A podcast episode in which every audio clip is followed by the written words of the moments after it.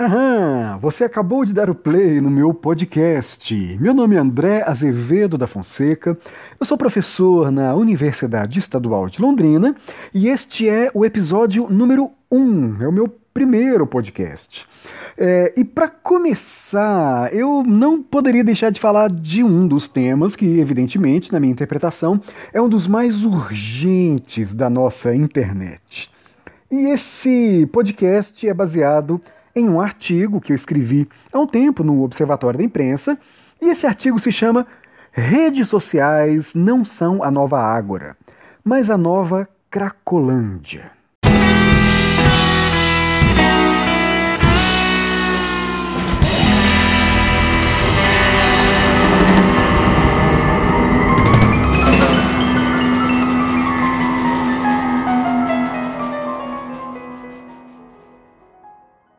Então, é, esse artigo parte do seguinte princípio. Lá nos anos 90, quando a internet ainda estava se desenvolvendo, muita gente estava de fato extremamente entusiasmada com as possibilidades de comunicação, com as possibilidades de interação e com toda a riqueza que a internet poderia proporcionar e proporciona, na verdade, né, à humanidade. Só que as pessoas acabaram sendo surpreendidas, eu acho que ninguém contava com esse novo modelo de negócio que, segundo muitos autores, estragou a internet. Que é esse modelo de negócio que o Google e o Facebook, por exemplo, nadam de braçada. Foi o modelo que fez com que essas duas empresas se tornassem gigantes da internet, que é o modelo de venda de dados para empresas que querem mandar propaganda para a gente e, por conta disso, capturam os nossos dados, analisam detalhes da nossa experiência online e começam a enviar é, conteúdos que reforçam preconceitos, reforçam aquilo que a gente já quer ouvir ou já quer ver. E aí a gente acaba entrando em um círculo vicioso de consumo compulsivo de informação que nós já estamos predispostos a gostar e por outro lado, as empresas acabam nos capturando naqueles momentos em que nós estamos mais vulneráveis, no sentido de, uh, por exemplo, o Facebook sabe quando as pessoas estão mais tristes, quando estão mais felizes, quando estão ansiosas. O Google sabe quando as pessoas fazem aquelas buscas é, e aí descobre que a pessoa está doente, ou sabe que a pessoa está com alguma fragilidade. Então, esse tipo de negócio foi muito prejudicial, justamente por conta da capacidade que essas empresas têm de controlar ou até de manipular o sentimento das pessoas. E aí, todo aquele discurso muito entusiasmado, muito utópico, muito otimista dos anos 90, de que a internet seria capaz de proporcionar uma esfera pública de discussão coerente, honesta, racional sobre os grandes problemas da humanidade, acabou sendo substituído por essa lógica. Até porque uh, todo mundo sabe que, por exemplo, é, quando você está muito emocionalmente carregado, sobretudo de energias é, negativas, ou seja, quando você está com muita raiva, você acaba sendo levado a mais engajamento. Então, não é que as empresas de tecnologia são más, são perversas, ou é, tem lá um grupo de reptilianos que estão te controlando. Mas ao descobrir que a raiva faz com que você fique mais tempo usufruindo das redes sociais, ok, eles acham isso muito tranquilo eles estimulam, na verdade, este tipo de comportamento desde que isso faça com que você permaneça na rede, desde que isso faça com que você continue consumindo rede social, sendo exposto à propaganda, informando seus dados. Então dá para perceber desde o princípio que esse tipo de ambiente não é nem um pouco adequado ao debate público, nem um pouco adequado ao raciocínio. E esse é o grande problema.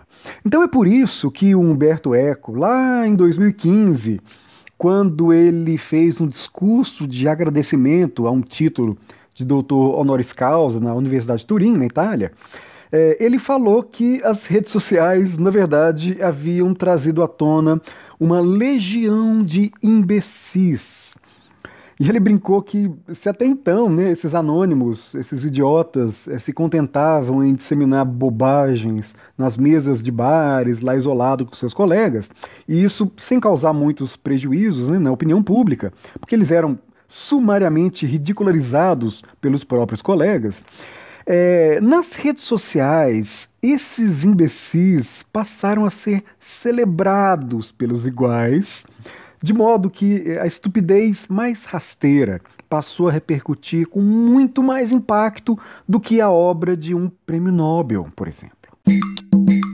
Bom, e esse questionamento, na verdade, sobre a qualidade do debate público nas redes sociais, apesar daquele entusiasmo lá dos anos 90, já havia sido esboçado, tá? Não nos anos 90, mas pelo menos na década passada.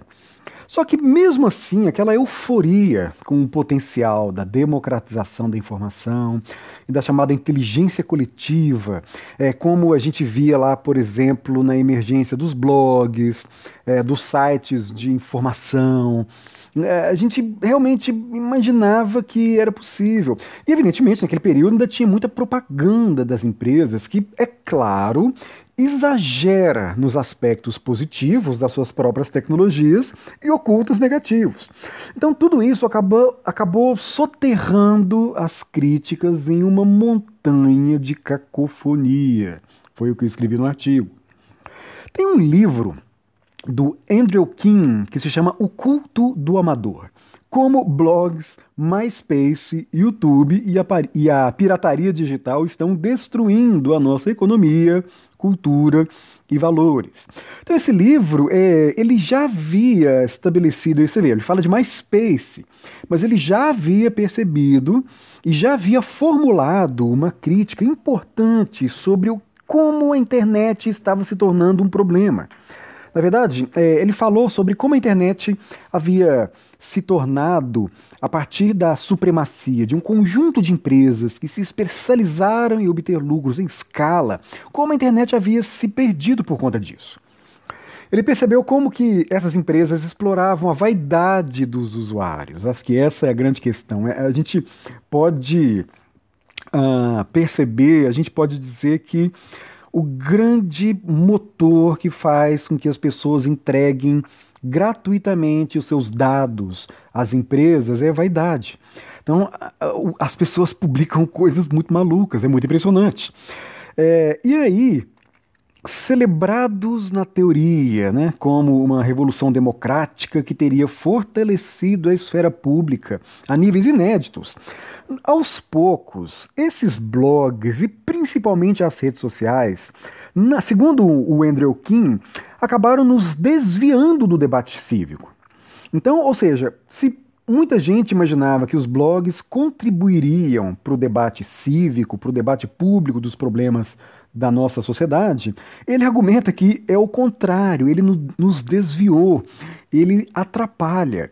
Esse tipo de relação estimula muito mais a exposição narcisista das nossas vidas privadas, da nossa vida social, da nossa vida sexual, ou simplesmente da nossa falta de vida, do que necessariamente a, estimula a discussão sobre problemas grandes, sobre problemas importantes da humanidade.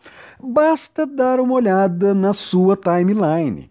Então a gente vê como que na hierarquia das informações, ao lado de uma notícia importante que poderia estimular a sua criatividade ou a sua inteligência, a gente vê lá um sujeito que fez um churrasco não sei aonde, tem lá a foto, outro sujeito que comeu não sei o que no restaurante self-service e bateu a foto do seu ovo em, cima do arroz, um cachorro fazendo uma gracinha, é, curiosidades pitorescas, bizarrices, ou seja, é uma diversão, é, é um vício de diversão, é uma distração sem fim. E o pior, estimulada de forma compulsiva.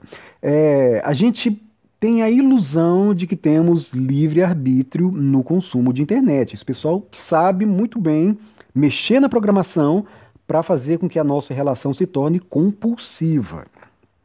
Então, o Andrew King percebeu que, a mesmo aqueles comentários indignados, né, que à primeira vista poderiam até ser confundidos com uma iniciativa de discussão pública de questões fundamentais, na verdade, na maioria das vezes, esses comentários não passam de um exibicionismo desajeitado, de uma alma insegura, que no fundo está mais preocupada com a autoafirmação e a aceitação dos seus iguais do que com o debate cívico propriamente dito. Ou seja, as pessoas estão mais preocupadas em receber as curtidas do que necessariamente contribuir com o que quer que seja.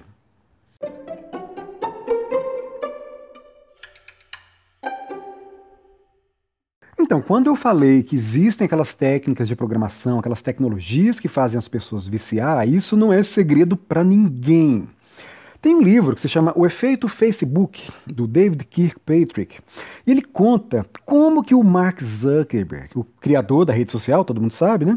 Ele sempre teve uma consciência intuitiva, desde jovem, dessa dinâmica psicológica da vaidade como motor de engajamento, é, desde quando ele criou a plataforma.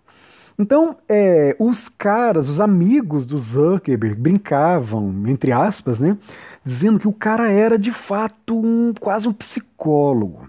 Ele sabia que os jovens têm um desejo profundo de alguns tipos de interação social na faculdade e que o grande incentivo, uma das maiores forças que movem esses jovens é precisamente a curiosidade de saber o que, os colegas estão fazendo, onde eles estão indo e querer se mostrar também para onde está indo, para onde está fazendo e entrar no jogo. Então parece que é um raciocínio muito intuitivo, muito simplório, mas a gente vê que ele é muito poderoso. Afinal, é o raciocínio que fundamenta a rede social mais importante do mundo, com Imagina, o cara ficou bilionário com essa sacada, com uma tecnologia que permite esse tipo de uh, recurso para que as pessoas possam se bisbilhotar e se permitir ser bisbilhotado. É, só que o problema é que, na medida que os meios de comunicação de massa foram substituídos por essa mídia personalizada, isso ainda segundo o livro do Andrew King, é, a internet se tornou um caleidoscópio redundante de nós mesmos, é um termo que ele utiliza. Então é muita informação fragmentada de anônimos, de conhecidos, de coisas importantes, de coisas irrelevantes. Então isso nos distrai mais uma vez dos problemas fundamentais. Então, em vez de usar a internet para buscar notícias, informação ou cultura, diz o Andrew King, nós a usamos para sermos a notícia, para sermos a informação e para sermos a cultura. Nós estamos substituindo, por conta dessa lógica da vaidade, o consumo de informação relevante pelo esforço de nos transformarmos em informação para os outros. E todo mundo sabe, é, o pessoal brinca que é preciso tomar cuidado com fake news, é preciso se educar para fake news, mas o que parece que o que todo mundo faz em timeline de rede social é fake news. Então, cada um cria uma ficção da própria vida para poder convencer o outro de coisas que todos sabem que não é verdade, mas todos acabam entrando nesse jogo por uma, uma compulsão. Nós estamos muito vulneráveis a essas delícias de ficcionalizar uma vida Mark Zuckerberg sabe disso, fez bilhões com isso e nós estamos caindo nessa armadilha permanentemente. Então, é, o problema é que não é que as mídias tradicionais eram necessariamente melhores do que as digitais. Né? Há uma extensa literatura crítica que demonstra as contradições das mídias. Só que para o Andrew King, nesse livro, nós apenas, apenas trocamos de problema. Então, a internet não deve ser considerada como uma espécie de evolução natural dos meios de comunicação de massa. As inovações é, não estão desprovidas de custos. E é, elas criam caminhos inesperados, debilitam algumas qualidades das mídias anteriores para poder aguçar outras. Então, é, ela não deixa de produzir as suas próprias incoerências.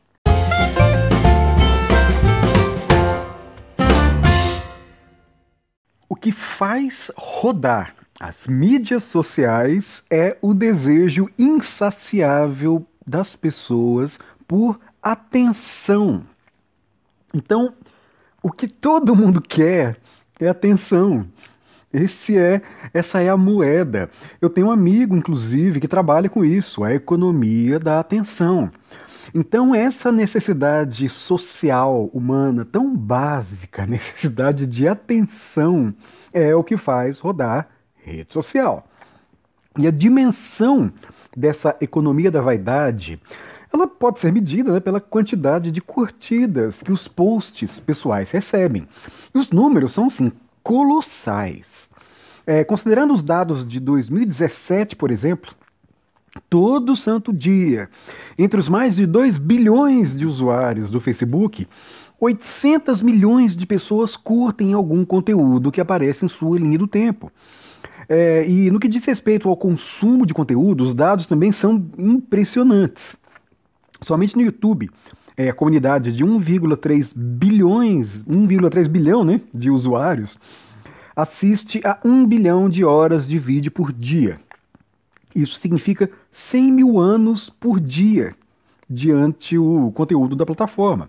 Então, assim, o modelo de negócio bilionário das redes sociais se sustenta precisamente na sucessiva captura da atenção, do tempo, da energia criativa, do engajamento e dos dados privados dos seus usuários, que são analisados e vendidos às empresas de publicidade. Então, por isso, Google e Facebook se preocupam em recrutar a peso de ouro os jovens com os maiores QIs das melhores universidades para trabalhar exaustivamente em artifícios capazes de estimular o vício compulsivo dos usuários. Então, da página infinita do Facebook aos sons, às vibrações e aos ícones irresistíveis do seu smartphone, há muita ciência em jogo. Eu brinco com os meus alunos, sabe? Essa compulsão que nós temos, essa obsessão insana, essa loucura que nós temos com redes sociais, é estimulada por algumas, alguns símbolos que são muito parecidos com aquele que.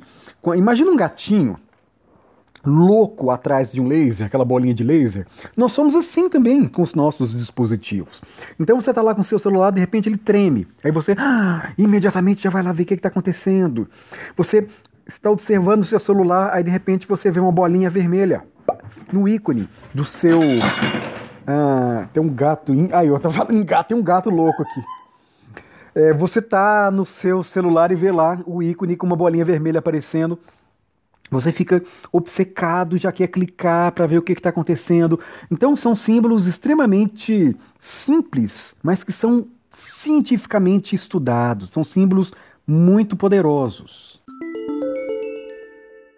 O Facebook investe em muita pesquisa para tomar decisões estratégicas de programação e estimular o vício pela plataforma. Então, por exemplo, quando a equipe do álbum de fotografias da rede social decidiu que, para ver a imagem seguinte, o usuário poderia clicar em qualquer lugar da fotografia e não apenas num botãozinho de avançar, o objetivo dessa mudança de programação foi transformar o prazer em compulsão, mantendo as pessoas clicando em uma página e depois na outra e depois na outra sem parar.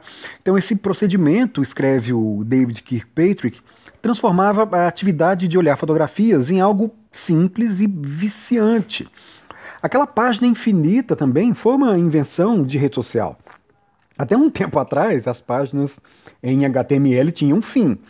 Mas o Facebook desenvolveu deliberadamente uma programação para que as páginas não tivessem fim. São páginas infinitas.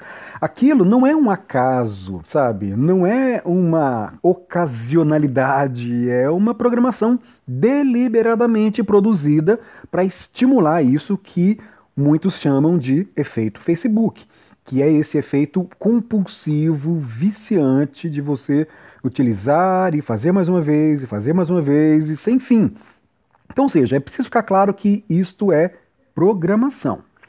Uh, e o que eu quero dizer com tudo isso, está aqui no artigo também, provocar a ansiedade e induzir os usuários a publicar e bisbilhotar as redes sociais várias e várias vezes por dia é o motor do negócio. Então, isso é, para os programadores do Facebook é, eles chamam esse estado de espírito de transe. Olha, dizendo que a coisa é hipnótica, de ficar clicando e clicando e clicando e clicando. Então isso é deliberado, pessoal. Por isso que ah, nessas condições, nesse ambiente, insisto, de estímulo a emoções fortes que fazem com que você sinta muita vontade de engajar. Esse é um eufemismo né, para viciar. Depois eu vou falar sobre um outro livro que também diz respeito a esse termo. Né? Ele faz. Ele diz que esse eufemismo de usar o termo engajar eh, não é nada mais do que isso, é um eufemismo. E não é à toa também que um, é, um empresário que se chama Roger James Hamilton, ele diz que, é, pelo menos, não sei se foi ele que disse a primeira vez, eu ouvi uma vez numa fala dele a esse respeito, ele brinca que duas indústrias, apenas duas indústrias chamam os seus clientes de usuários: as gigantes de tecnologia e o tráfico de drogas. Então, para ele, a metáfora que ele usa é que as mídias sociais se tornaram a nova nicotina. E é por isso que, no meu artigo, eu argumentei que é preciso ter consciência de que o vício faz parte do negócio. Por isso que o Facebook não é a nova Ágora, mas a nova Cracolante. As motivações que fazem com que a gente tenha muita vontade de estar dentro da plataforma, de interagir, de publicar, diz mais respeito à nossa necessidade de sermos aceitos do que necessariamente a nossa, o nosso interesse em discutir política.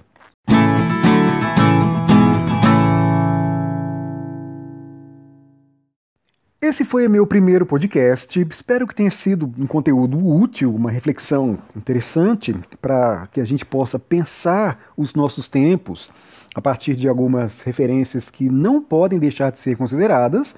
É, eu sempre defendo a noção de que tecnologias não devem ser nem endeusadas e nem demonizadas, até porque, na prática, no fim das contas, a impressão que eu tenho, não só eu, como muita gente já está é, formulando essa compreensão de forma mais precisa, o problema é muito menos tecnológico do que o modelo de negócio. E quem me é, acendeu essa, essa ideia com mais precisão foi o Jérôme Lanier, que escreveu um livro agora e foi publicado no Brasil em 2018, que se chama 10 argumentos para você deletar agora suas redes sociais. É, foi o primeiro livro que eu li agora em 2019 e eu já, assim, já vou planejar. Meu próximo podcast vai ser para falar sobre esse livro, porque ele tem algumas uh, reflexões, alguns insights, algumas propostas que são realmente muito interessantes. E eu já adianto dizendo que ele diz que podcasts são o que há de mais interessante em termos de tecnologias de comunicação hoje. E vocês, é, ao ver, ouvir né, esse podcast, vão perceber que a crítica dele, insisto, é menos em relação às tecnologias do que ao modelo de negócio que está viciando todo mundo em distração. É, eu fiz um vídeo sobre isso no meu canal no YouTube, para quem quiser dar uma olhada. E eu acho que esse é um debate importante. É, e por fim, alguns é, avisos aí finais, como é de praxe, né? Eu acabei de lançar, galera, um curso online na Udemy para explicar cada um dos capítulos e subcapítulos de Pedagogia da Autonomia do Paulo Freire. A gente sabe que esse é um autor amado e odiado em geral pelos motivos errados é um cara que é mais citado do que realmente estudado no Brasil, porque ele é muito respeitado no mundo inteiro. Eu escrevi um artigo no Huffington Post para demonstrar como é fácil perceber, como é fácil conferir a influência de Paulo Freire nas universidades mais importantes do mundo, Harvard, Princeton, MIT, Stanford, Yale. Então, sim, é, é um, ele é um cara que precisa ser melhor compreendido. Então eu fiz, a partir de uns vídeos que estavam no YouTube, eu fiz esse curso que está disponível na Udemy. É, o endereço é udemy.com barra Pedagogia da Autonomia. E ó, é, como é, eu não sei quando você vai ouvir esse podcast, né? Você pode estar ouvindo ele em janeiro de 2009. É, ou em 2020 ou 2021, mas é, pelo menos aí nos primeiros meses eu fiz uma quantidade interessante de cupons de desconto com metade do preço. Então é só você digitar uh, mais Paulo Freire lá no, no, na seção de cupom e você ganha metade do curso. Então paga só 50% do curso, certo? Então essa é uma, uma oferta porque eu preciso popularizar esse curso. Eu acho que nesses tempos de ataques à educação, de ataques a uma educação humanística e ética e democrática, sobretudo, é, popularizar o pensamento de Paulo Freire é uma ação de resistência. Eu acho que isso é muito importante. Bom, é isso. É, obrigado aí por você ter dado o play no meu podcast. Não deixe de mandar as suas mensagens para que você possa me ajudar a pensar temas, a pensar abordagens, a pensar formatos, porque é, eu nunca fiz podcast e é por isso mesmo que eu me interessei por isso. Eu digo que, em geral, eu só me interesso por coisas que eu não conheço, que eu não entendo. É, eu brinco com os meus colegas aí da minha geração de juventude dos anos 90, eu não tenho um pingo de nostalgia, porque há tantas coisas interessantes para pensar e para descobrir. A vida é muito curta para ficar ao pensando em o que já foi, remoendo nostalgias, uh, em vez de descobrir milhares de coisas interessantíssimas que a gente não tem a mínima ideia, que são inconcebíveis para a gente. Então, esse espírito curioso me parece uma coisa muito interessante e me fez é, pensar em alternativas diferentes para eu experimentar, para eu aprender e para me comunicar com vocês de uma maneira mais ágil. Bom, muito bem, é isso. É, espero que tenha sido útil mais uma vez. Divirtam-se, tenham uma excelente semana e nas próximas semanas é só acessar onde quer que você esteja me acessando, que espero que o podcast esteja lá, discutindo 10 argumentos para você deletar agora suas redes sociais. Vamos ver se eu também sigo essa sugestão. Muito bem, adiós.